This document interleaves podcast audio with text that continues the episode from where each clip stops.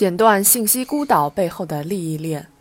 信息孤岛、数据壁垒、难以兼容等，是一些地方总结部门工作时常会提到的共同问题。然而，其背后的症结不只是观念问题。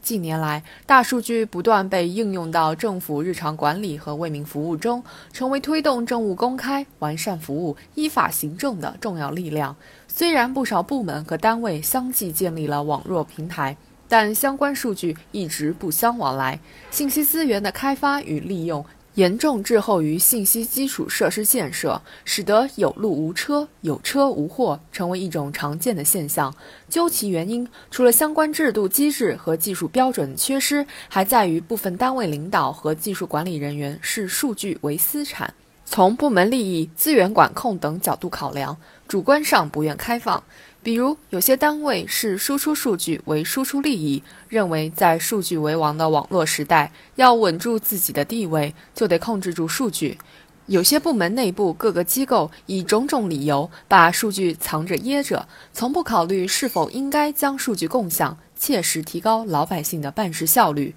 部门单位利益割据造成的信息孤岛，成为大数据进一步发展的掣肘。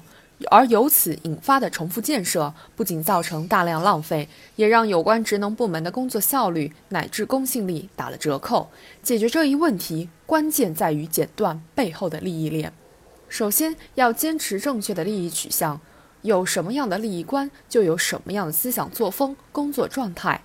利益观问题不解决，取向不正确，数据孤岛、数据烟囱等问题就难以得到有效遏制。即使一时电脑数据通了，早晚还会出现新的梗阻。推倒阻隔网络平台数据共享的那座城墙，必须从端正利益观入手，把共享的理念立起来、落下去。一切为了汇集资源、整合力量、服务社会，不能把涉及公共利益的数据当作等价交换的商品，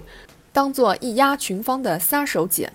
其次，要在政策制度上划底线。应当说，现在国家调整和规范网络建设的法律法规已经立了不少，但数据开放是一个新兴事物，尚缺乏自上而下的法律法规和执行标准。实现数据共享，急需建立一套统一的数据交换标准，规范数据格式，使管理员、用户皆有规可依、有章可循。同时，对那些不想开放、不敢开放，甚至人为设卡。无端锁价等行为也要有相应的惩罚规定。概而言之，要尽快启动数据开放立法，建立数据开放标准，界定数据开放边界，切实有效地建立数据开放的法治基础，确保数据共享机制运行的制度化、规范化和科学化。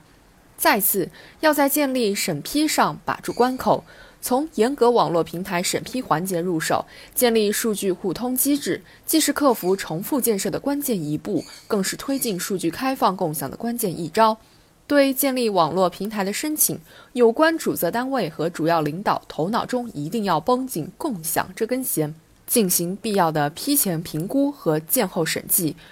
对有户头不对应、区域不对应、指标不对应、编码不对应等缺陷的。在项目资金授权等方面，该管的要管，该撤的要撤。对特殊行业和涉及公民隐私的数据保护，要严格规范审批程序和审批标准，坚决防止出现一方面社会求之不得，一方面却是部门敝帚自珍的现象。应当看到，剪断信息孤岛背后的利益链。既是与狭窄、陈旧利益观的决裂，更考验着职能部门的大局观念和科学精神。喊破嗓子不如甩开膀子，提高工作效率，提升为民服务质量。期待有更多领导干部敢于并且善于连接信息孤岛，搭建信息顺畅流动的桥梁。